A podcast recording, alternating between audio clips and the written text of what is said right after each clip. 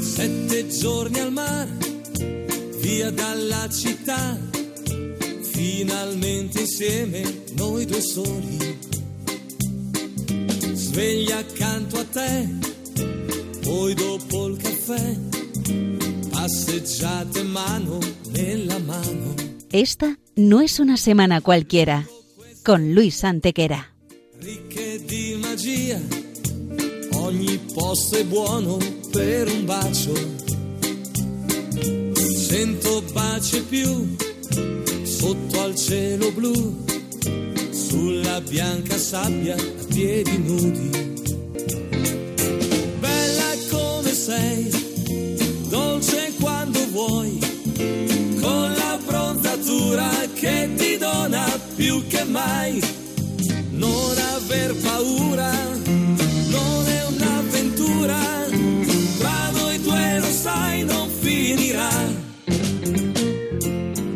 Hola a todos, bienvenidos una vez más al programa Esta no es una semana cualquiera en Radio María con un servidor de ustedes Luis Antequera y Mariate Aragonés. Y bien, Luis, ¿qué semana nos ocupa hoy? Hoy Mariate le vamos a dar un repaso a algunos de los hechos históricos ocurridos entre un 3 y un 9 de marzo, una semana que no es una semana cualquiera, siete días, sette giorni, como dice nuestra sintonía, en los que han pasado a lo largo de la historia cosas que ni se imaginan nuestros oyentes, porque la historia es así, mejor y más fantástica que la más increíble de las fantasías. Comencemos pues. Vamos allá.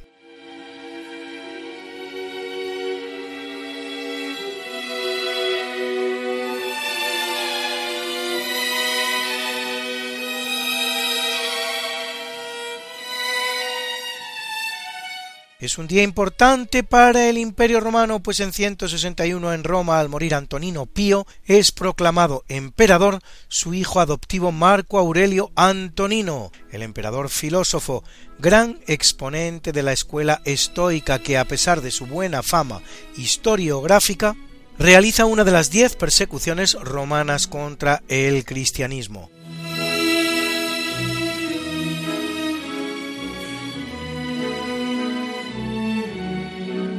Y en 321 Constantino I el Grande promulga el edicto en el que decreta que el dies solis, o día del sol, aquel en el que se produjo la resurrección de Jesús, pasa a ser día festivo, convirtiéndose así en el domingo, del latín Dominicus, día del Señor.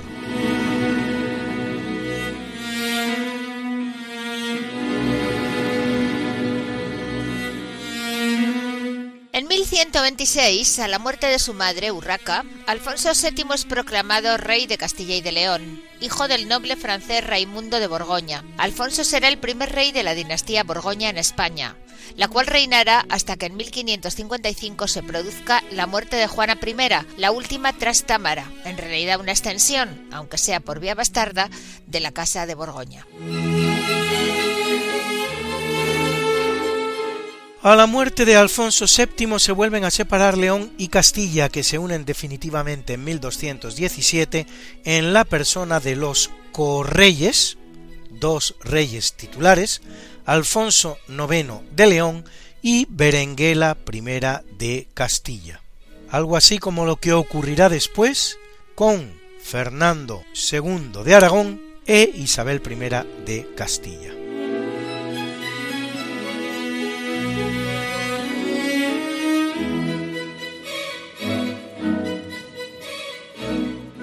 Tras la derrota dos años antes de Llywelyn ap Gruffydd, último rey galés, en 1284 Eduardo I de Inglaterra, casado por cierto con Leonor de Castilla, consuma la incorporación de Gales a Inglaterra, cosa que hace mediante el llamado Estatuto de Rutland.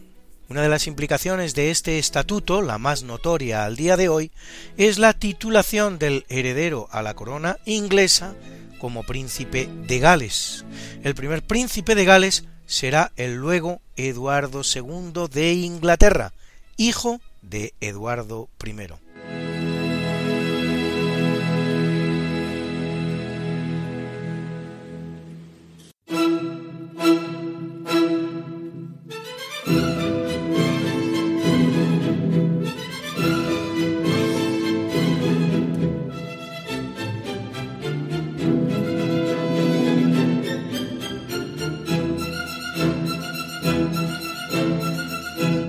En 1447, Tommaso Parentuccelli, más conocido como Nicolás V, es elegido vicentésimo octavo papa de la Iglesia Católica, que lo es ocho años. Dentro del espíritu renacentista del que es partícipe, dedica su pontificado a la reconstrucción y embellecimiento de Roma, para lo cual se valdrá de las colosales piedras del Coliseo, que se hallaban tiradas en las vías desde que se produjera el terrible terremoto de 1349, un siglo antes.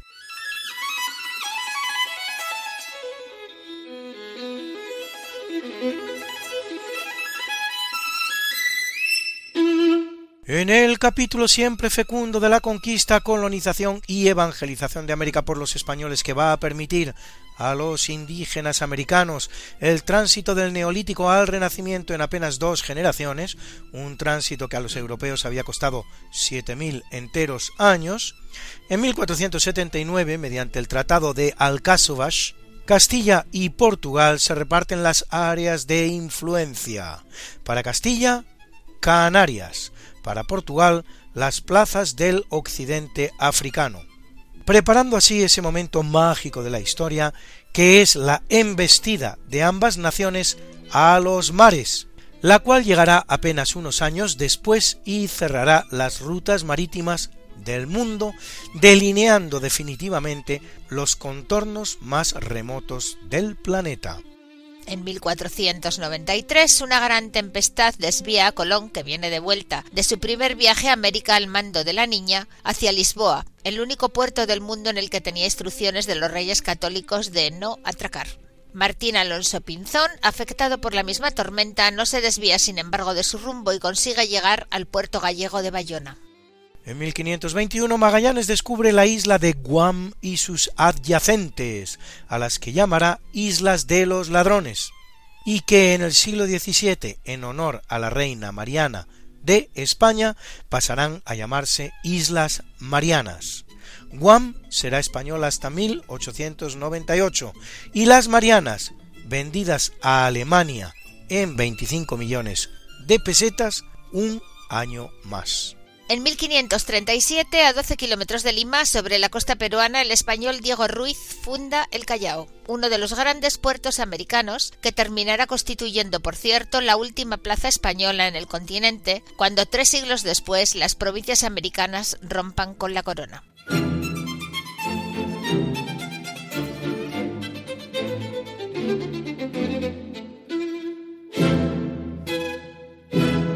En 1576, Diego García de Palacio, descubridor del yacimiento arqueológico maya de Copán, en Honduras, del siglo V después de Cristo, da noticia de ello a Felipe II de España en sus Relatos de Copán.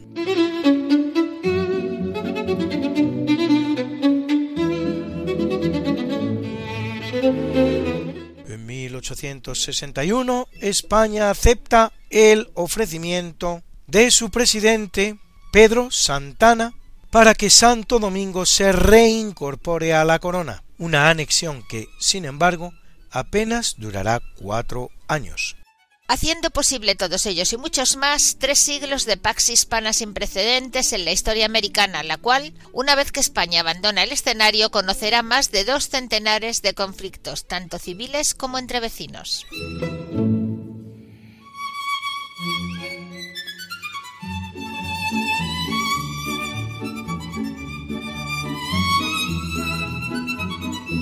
Es una semana muy importante en la historia rusa, pues en 1613 una asamblea de nobles elige como zar al joven Miguel I, con el que da comienzo la dinastía Romanov, a la que pondrá fin la revolución bolchevique en 1917, en la desafortunada persona de Nicolás II.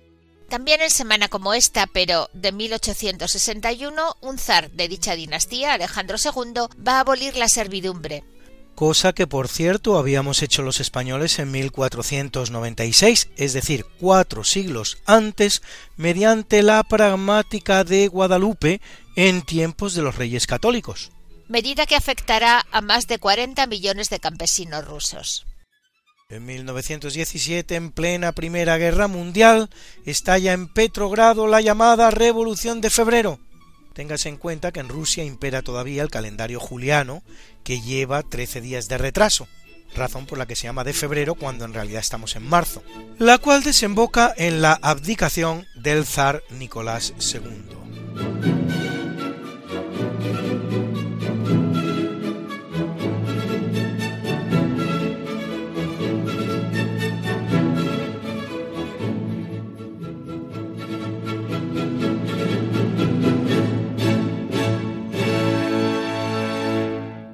Llamado vagón sellado con salvoconducto de Alemania, que espera librarse del frente del Este con la retirada de Rusia de la guerra, Vladimir Ilich Ulyanov, Lenin, líder del Partido Revolucionario Bolchevique, abandona su exilio suizo y entra en Rusia para tomar las riendas de la revolución. En 1918, mediante el Tratado de Brest-Litovsk, la Rusia bolchevique reconoce la independencia de Polonia y de los territorios bálticos de Ucrania y Finlandia, y abandona la Primera Guerra Mundial para poder concentrarse en la revolución interior de tipo comunista.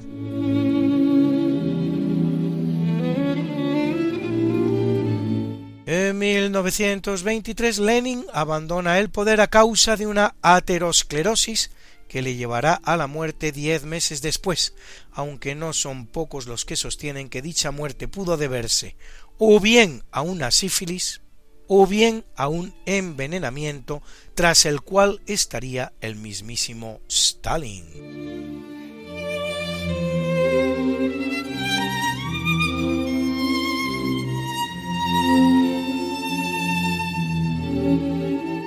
En 1991 en Sendo referenda el 74% de los votantes de Letonia y el 83% de los de Estonia votan por independizarse de la Unión Soviética, con lo que comienza el derrumbe de la misma.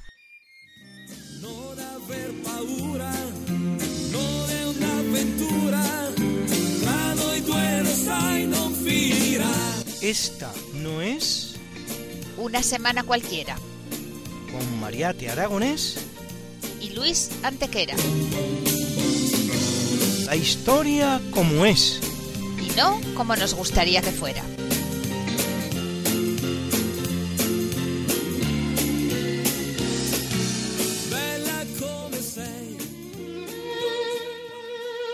En 1642, mediante la bula Ineminenti, el Papa Urbano VIII condena el jansenismo, herejía de tipo puritano del obispo flamenco Cornelius Jansenio, expresada en su obra El Agustinus, que pone el acento en el pecado original, la maldad del ser humano, su incapacidad para salvarse y la gracia divina como único medio de la salvación no será el único documento contra el jansenismo. A la bula Ineminenti seguirán la Constitución Cun Occasione de Inocencio X en 1653 y la Constitución Ad Sacram Beati Petri Sedem de Alejandro VII tres años más tarde.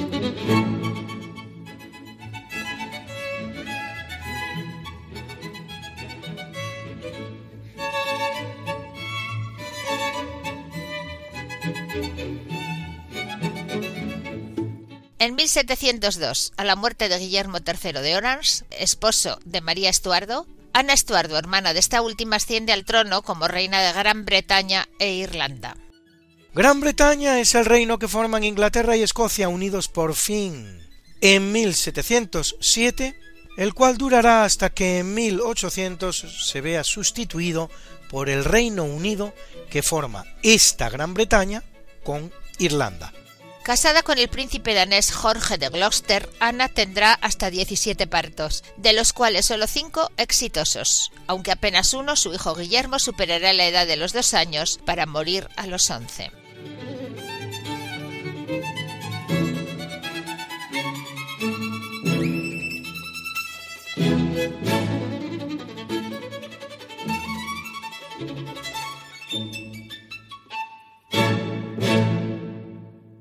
Hemos escuchado Airs Español, aires españoles del gran maestro navarro Pablo Sarasate. Escuchamos ahora La Traviata de Giuseppe Verdi, su obertura.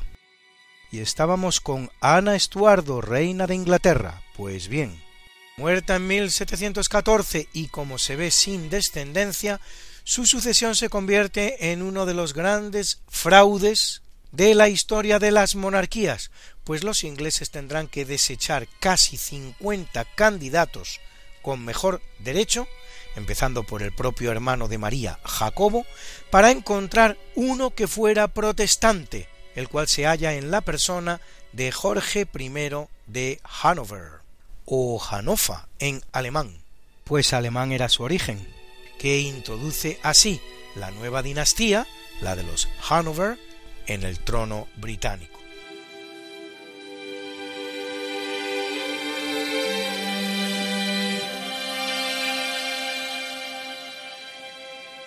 Se subleva en 1820 el teniente coronel Rafael del Riego, dando inicio al que se dan llamar trienio liberal y obligando a Fernando VII a acatar la Constitución de 1812, la PEPA.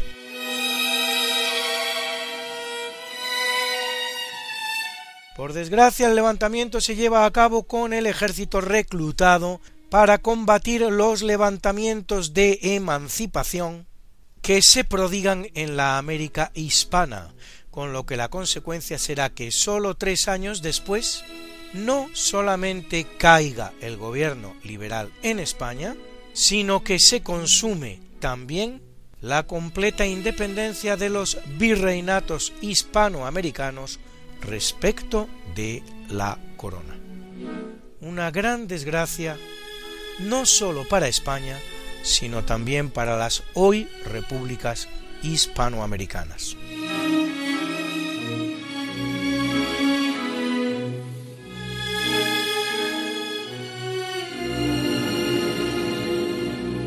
En 1853, con escaso éxito, justo es decirlo, se estrena en la Fenice de Venecia la ópera La Traviata de Giuseppe Verdi. Hoy es una de las óperas más representadas y populares, cuya obertura ha abierto hoy nuestra banda sonora y volvemos a escuchar en estos momentos como música de fondo.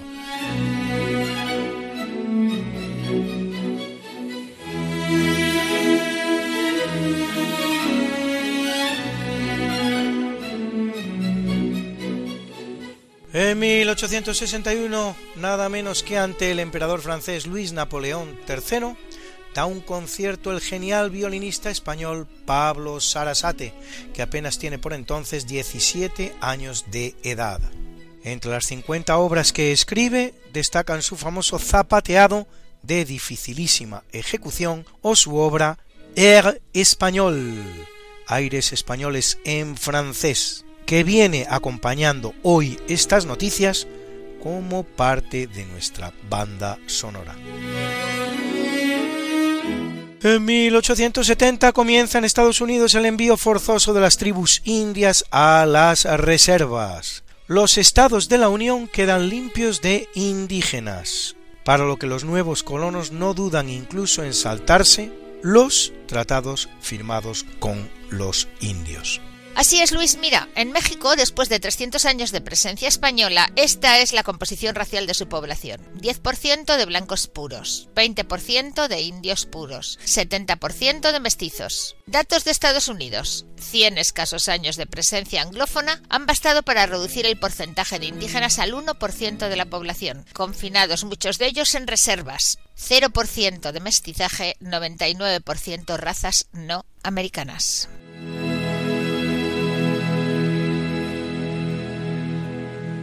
Sí, señor Mariate, estos son los que nos quieren dar lecciones de colonización a los españoles.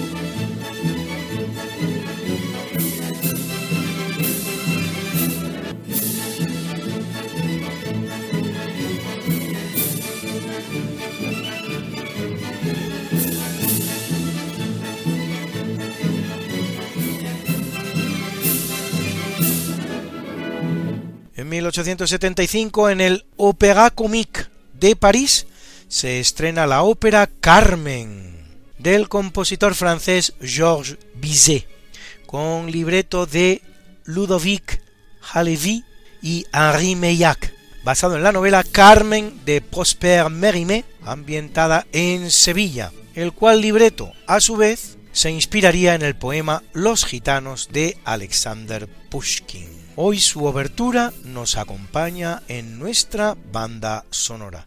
En 1891 en Madrid se inaugura el bello edificio del Banco de España entre Alcalá y Paseo de la Castellana, donde se guardan las reservas de oro del Tesoro español. Aquellas que en 1937, siendo como eran la tercera reserva de oro más importante del mundo, curiosa paradoja, un pueblo que pasaba hambre, pero tenía las terceras reservas de oro más importantes del planeta, el presidente Juan Negrín del Partido Socialista Obrero Español, PSOE, envía a Moscú, en perjuicio primero de España y segundo de la propia República. Se dice que cuando Stalin vio llegar el oro en barco, exclamó Este oro lo verán los españoles cuando yo me vea las orejas con mis propios ojos.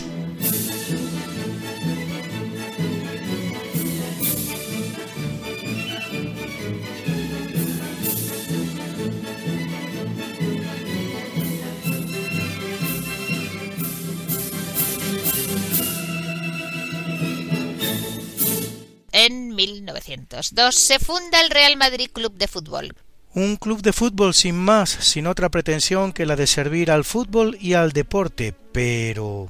Sencillamente, el club más grande de la historia, según declaración de la propia FIFA. Sí, señor Mariate, porque el palmarés del Real Madrid es el más excelso de la historia del fútbol, con siete mundiales de clubes. El que le sigue, el Milan, tiene cuatro. 13 Copas de Europa, el que le sigue, el Milan, tiene 7, y 33 Ligas Españolas, el que le sigue, el Barça, tiene 26. En 1905, Fritz Schaudin descubre la espiroqueta treponema pálido, un agente causante de la sífilis. Cinco años exactos después, también en semana como esta, por lo tanto, se conocen los primeros éxitos en el tratamiento de la sífilis con salvarsan, arsfenamina, medicamento desarrollado por el alemán Paul Ehrlich y el japonés Sahachiro Hata. Ehrlich será Nobel de Medicina 1908 y desarrollará además un suero para combatir difteria.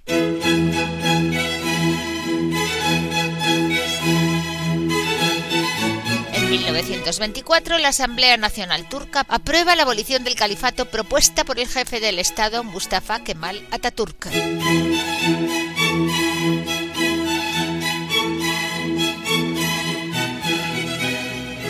Pone fin así a una institución que había durado casi 13 siglos y que entroncaba directamente con el profeta Mahoma. Al día de hoy, el califato permanece vacante, aunque los intentos de restablecerlo son constantes. En 1931 el gobierno de Estados Unidos adopta la marcha The Star Spangled Banner, el estandarte de las barras y las estrellas, como su himno nacional. ¿A que no se imaginaban ustedes que fuera tan moderno? La letra la había compuesto algo antes Francis Scott Key en 1814. En cuanto a la música es una adaptación del himno de la sociedad londinense llamada Anacreontic Society, fundada en 1766, y según parece se cantaba al final de las comidas levantando las copas de vino y alcohol en un ambiente bastante lúdico y jocoso. Y es que no en balde, Anacreonte es un poeta griego famoso por sus canciones de borrachera. Consta que ya existía la melodía en 1773 y se atribuye a John Stafford Smith, organista de la Catedral de Gloucester. Te propongo, Luis, escuchar una bonita versión del himno del que hablas.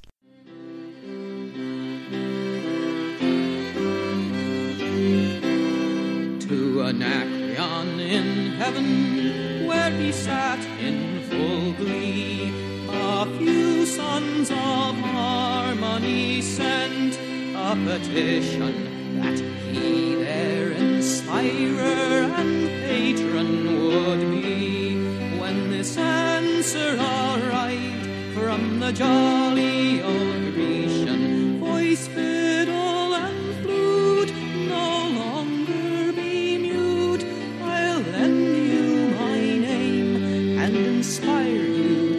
to boot. And besides, I'll instruct you like me to entwine the myrtle of Venus with Bacchus's vine.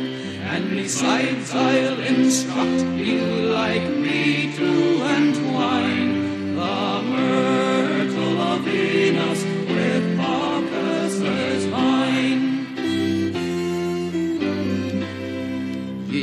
sons of Anacreon, then join hand in hand, preserve unanimity, friendship, and love. Tis yours to support what so happily planned. You've the sanction of gods and the fiat of Jove.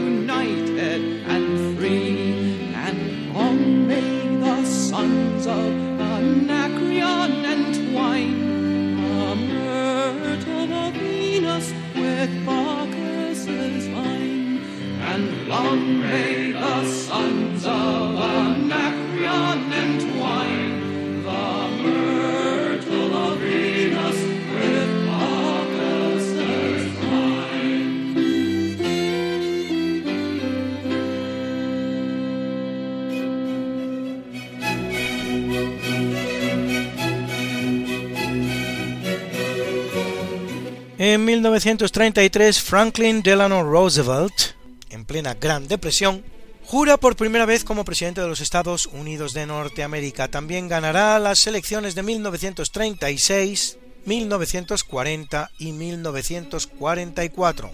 Y aunque muere al principio de su cuarto mandato, se convierte en el presidente que más tiempo ocupa el cargo en Estados Unidos. Poco después vendría la vigésimo segunda enmienda a la Constitución de los Estados Unidos que impide a nadie pasar más de dos mandatos, seguidos o no seguidos, como presidente de la nación.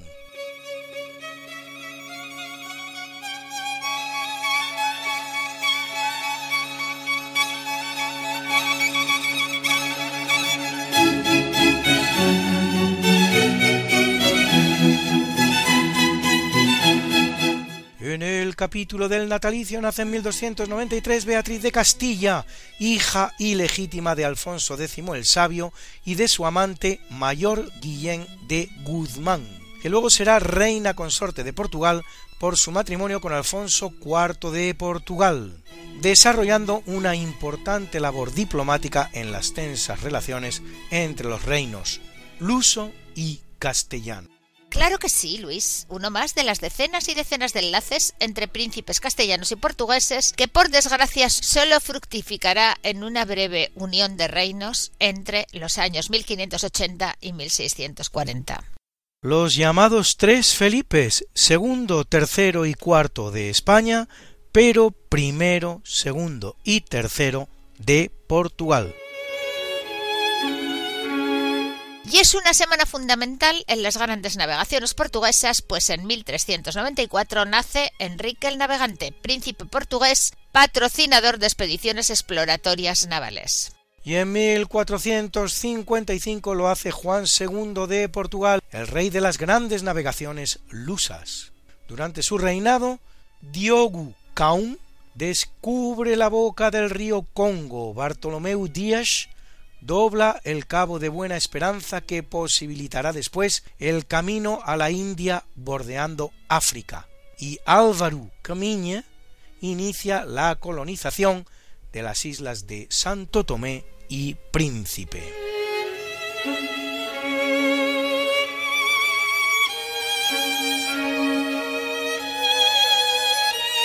Y de nuevo en España, hijo de Enrique III de Castilla llamado el Doliente, nace en 1405 Juan II, el cual reina nada menos que 48 años, padre a su vez de dos reyes, Enrique IV, llamado el Impotente, con su primera esposa, María de Aragón, y sobre todo con su segunda esposa, Isabel de Portugal.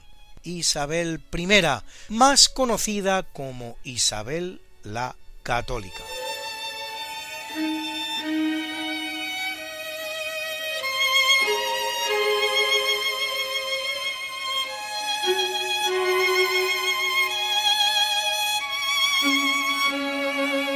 En 1475 nace el gran genio del Renacimiento, el pintor, escultor, arquitecto e incluso poeta Michelangelo Buonarroti, autor de obras inolvidables como la Capilla Sistina, su David en mármol de 5 metros, su Moisés, su Piedad o la cúpula de la Basílica de San Pedro.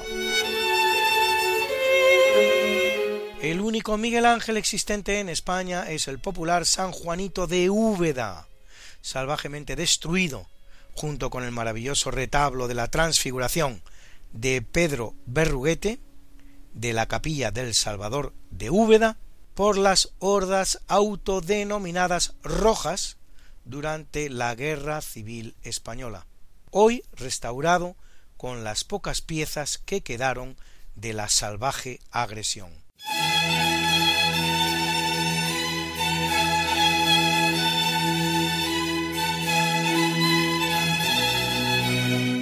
En 1492 nace Juan Luis Vives, uno de los grandes filósofos humanistas del Renacimiento europeo, preceptor de la reina María I de Inglaterra y autor de obras como De Subventione Pauperum, Sive de Humanis, Necessitatibus.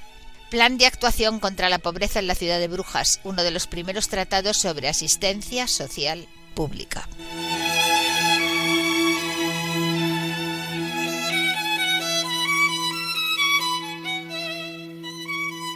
En 1495 nace João Cidade Duarte, más conocido como San Juan de Dios, santo portugués que se traslada a los 12 años a España, donde funda la Orden Hospitalaria de San Juan de Dios, que da un impulso vital a la asistencia hospitalaria y a la sanidad social, y se halla hoy representada en los cinco continentes. En su caso se trata de una doble efemérides rara de conseguir, pues curiosamente en 1550, en la misma fecha en la que había nacido y cumplía 55 años, es decir, el 8 de marzo, se produce su óbito.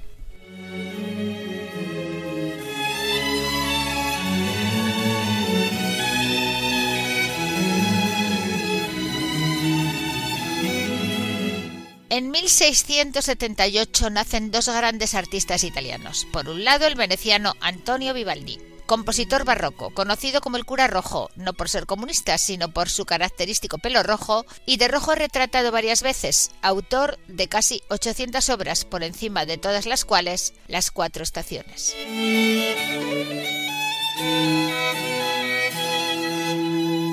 Precisamente a los acordes de las cuatro estaciones de Vivaldi y por otro lado nace Filippo Juvara en 1678, arquitecto italiano que realiza lo mejor de su obra en España, en los palacios borbónicos de Madrid, La Granja y Aranjuez.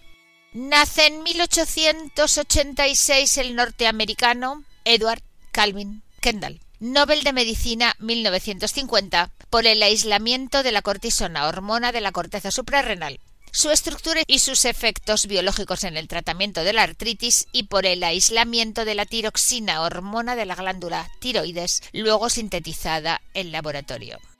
Y en 1891 nace Victoria Kent, diputada del Frente Popular durante la Segunda República Española, cuya gran aportación a la vida política patria consistirá en su encendida defensa de que a las españolas les fuera denegado el derecho a votar, algo que a punto estuvo de conseguir, por cierto, gracias al apoyo de casi todos los partidos republicanos y de 26 de los 110 diputados del PSOE, entre los cuales el mismísimo Indalecio Prieto, el cual definirá el sufragio femenino como una puñalada contra la República.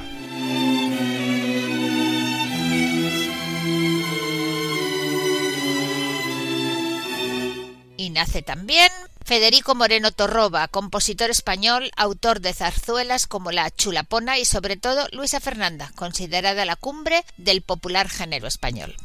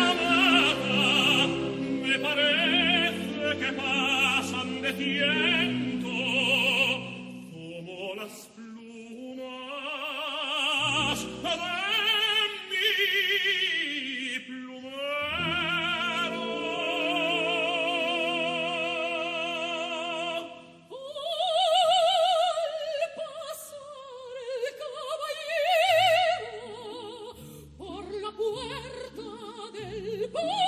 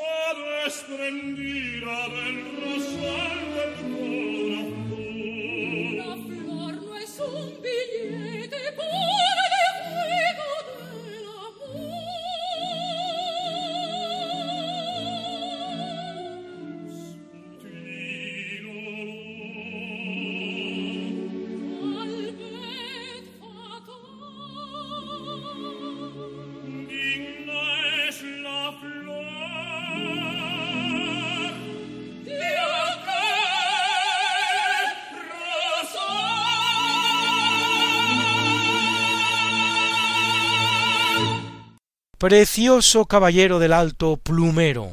De la zarzuela Luisa Fernanda cantaban Pilar Lorengar y Plácido Domingo. Un caramelo para el oído.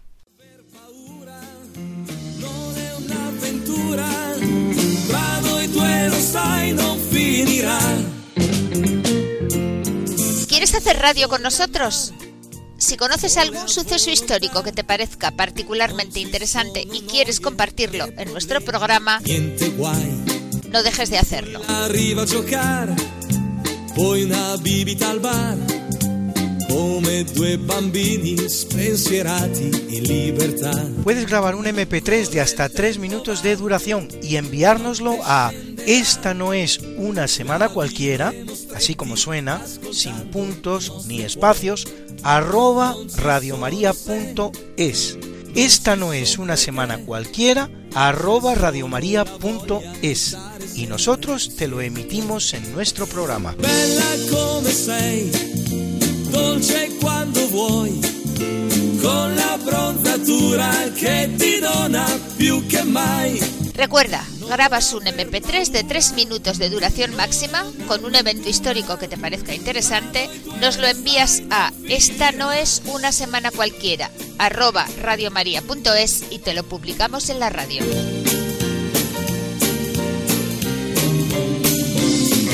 ¡Anímate!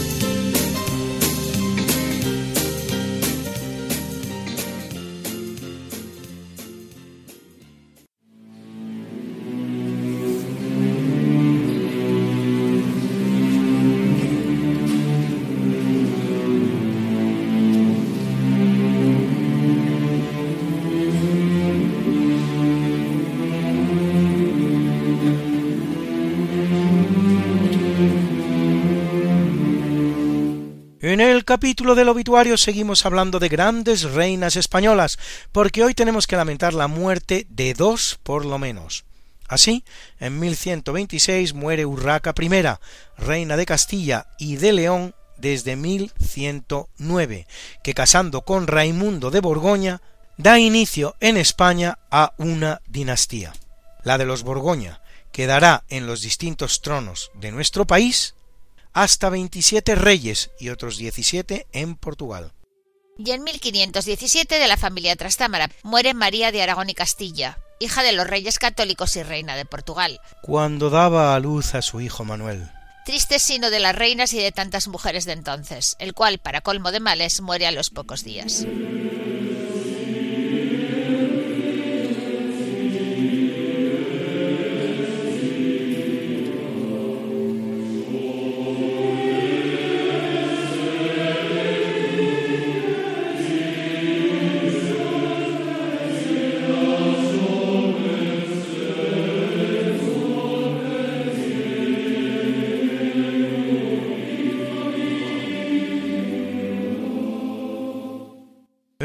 En 1193 muere Salah ad-Din Yusuf ben Ayub, más conocido como Saladino, de origen kurdo, primer sultán de la dinastía Ayubí que él mismo funda, cuyos reinos se extenderán por Egipto, Siria y Palestina, el cual se convierte en el verdadero azote de los cruzados y de hecho captura la ciudad de Jerusalén tras derrotarlos en la batalla de los cuernos de Jatín, donde de hecho se apoderará también del fragmento jerosolimitano de la Veracruz, del que ya, y por desgracia, no volverán a tenerse noticias.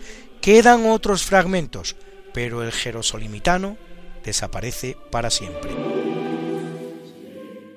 Muere en 1274 en Italia Santo Tomás de Aquino, discípulo de San Alberto Magno, así llamado por ser originario de la italiana ciudad de Aquino, en realidad de un pueblecito muy cercano llamado Roca Seca, fraile, teólogo y filósofo católico perteneciente a la orden de predicadores o dominicos, principal representante de la llamada escolástica y de lo que en su honor se llamará escuela tomista.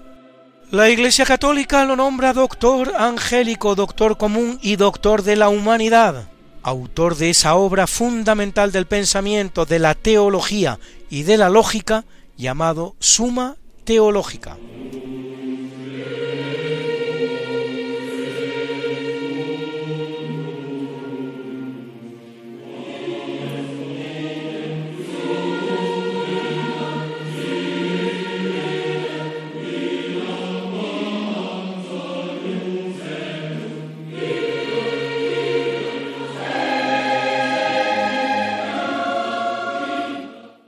Muere en 1605 Hipólito Aldobrandini, más conocido como Clemente VIII, vicentésimo trigésimo primer papa de la Iglesia Católica que lo es durante 12 años.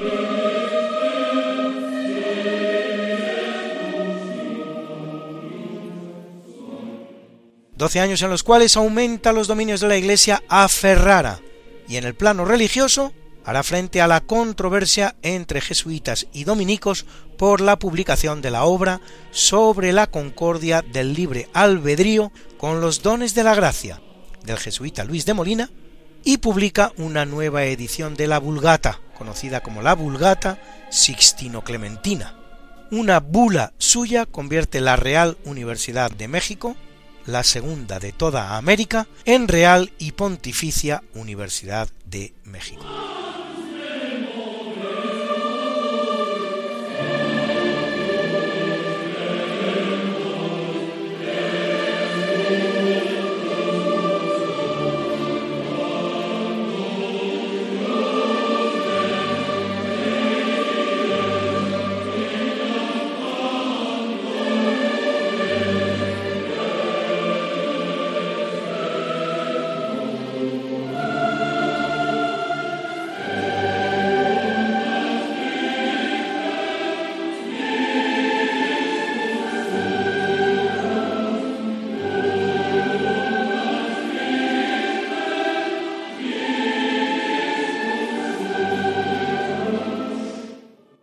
En 1832 el francés Jean-François Saint-Polion, egiptólogo francés, primero en descifrar la escritura jeroglífica egipcia en 1822 gracias a la piedra Rosetta.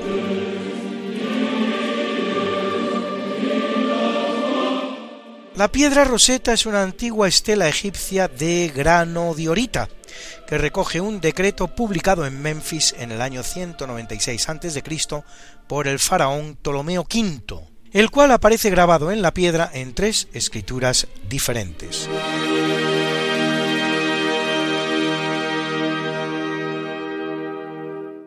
El texto superior en jeroglíficos egipcios, el intermedio en escritura demótica egipcia y el inferior en griego antiguo.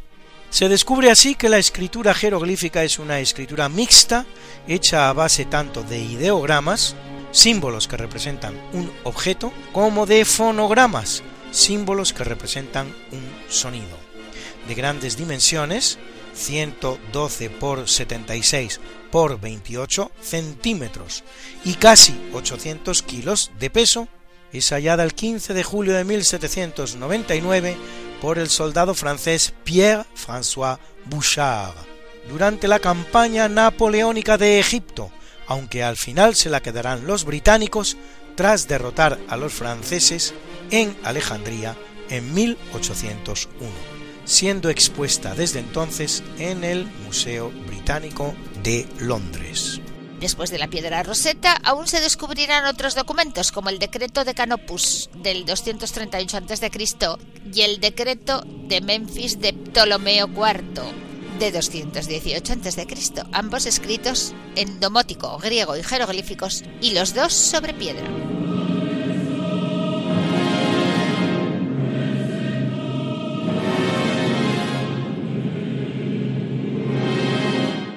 Y en 1869 muere Héctor Berlioz, compositor romántico francés, autor de obras musicales impagables como su Sinfonía Fantástica o su maravillosa Gran Misa de Difuntos, que está acompañando hoy tan oportunamente nuestro obituario. Y abrimos hoy nuestro buzón y nos encontramos a Trini Bernabeu, que nos habla de un encuentro muy, pero que muy especial. Quiero resaltar un momento de la historia que me parece único desde el punto de vista humano. Es el primer encuentro en 1492 de Colón y su tripulación con los indígenas de las Antillas.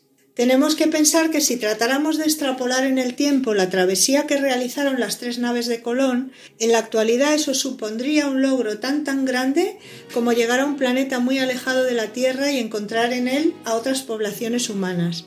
Después de muchas penalidades, miedos y dudas, y con la salud muy mermada, la tripulación de Colón llegó a las Antillas. Ahora la duda era saber si aquellas personas que veían en tierra a lo lejos los atacarían o los recibirían pacíficamente. El primer grupo humano con los que se topó la expedición fueron los taínos. Lo primero que impresionó a los españoles fue la fuerte complexión y los rasgos físicos agradables de aquella gente. Los taínos eran pacíficos, se acercaban sin recelo a los forasteros y de hecho en un principio creían que estos forasteros venían de los cielos e incluso que podrían defenderlos de los temidos caribes, que eran un pueblo caníbal, guerrero y cruel que los tenía atemorizados. Los taínos tenían una cultura primitiva, conocían la agricultura, cultivaban algodón y con él confeccionaban sus tejidos. Elaboraban adornos que los hacían con oro y pequeñas esculturas que hacían con piedra y madera. Todos estos objetos en un principio los obsequiaron a los españoles o los intercambiaron con ellos a cambio de cualquier baratija. Colón escribió lo siguiente a los reyes católicos. No puedo creer que hombre haya visto gente de tan buenos corazones y francos para dar y tan temerosos. En el mundo creo que no hay mejor gente ni mejor tierra. Ellos aman a sus prójimos como a sí mismos y tienen una habla la más dulce del mundo y mansa y siempre con risa. Así que la expedición de Colón no encontró lujosas ciudades, ni grandiosas civilizaciones como era de esperar si hubieran llegado a Asia, sino selvas y hombres y mujeres casi desnudos, pero con esa sencillez y grandeza de corazón. Interesante reflexión, desde luego. Gracias, Trin.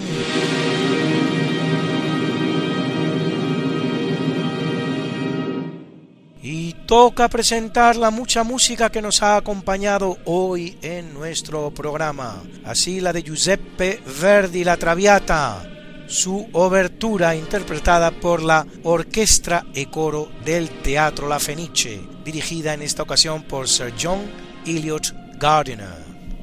Y la de Pablo Sarasate, el gran violinista navarro Pablo Sarasate, Air Español, Aires Españoles, interpretada por la Orquesta Sinfónica de Navarra, dirigida por Ernest Martínez Izquierdo, al violín Tianua Yang, y la ópera Carmen, del francés Georges Bizet, interpretada por la Orquesta Barcelona Filarmonia, dirigida por Daniel Antolí y Plaza.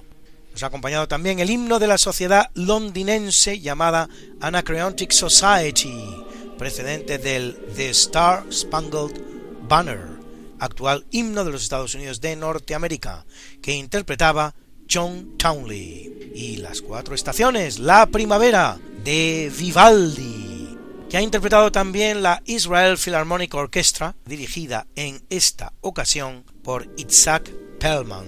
También nos ha acompañado la zarzuela Luisa Fernanda, su canción El Caballero del Alto Plumero, que interpretaban Pilar Lorengar y Plácido Domingo. Y finalmente, la gran misa de difuntos de Héctor Berlioz, concretamente su Dies Ira y su Tuba Mirum. que ha interpretado para nosotros la orquesta y coro Filarmonía, dirigida por su director titular, Pascual Osa.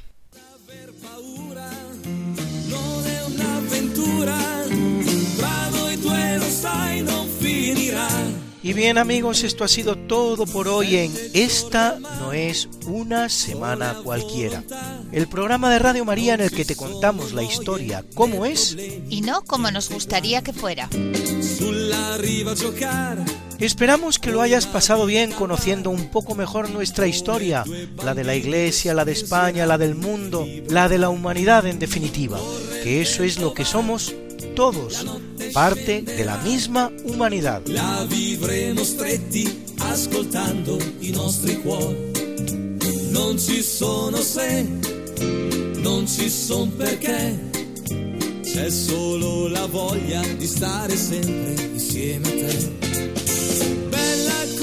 Sei, dolce quando vuoi, con la bronzatura che ti dona più che mai non aver paura, non è un'avventura, tra noi due lo sai non finirá. Esta no es una semana cualquiera, a que teníamos razón. La historia como es Y no como nos gustaría que fuera. Hasta el próximo programa. Se despiden de ti. Mariate Aragonés. Y Luis Antequera. Pero yo te veo muy pronto en el programa de Javier Ángel Ramírez, Diálogos con la Ciencia, el jueves a las 12 de la noche, o lo que es lo mismo, el viernes a las 0 horas, con nuevos episodios de nuestra apasionante historia. No te lo pierdas. Les hemos ofrecido en Radio María Esta no es una semana cualquiera, con Luis Antequera y María Te Aragonés.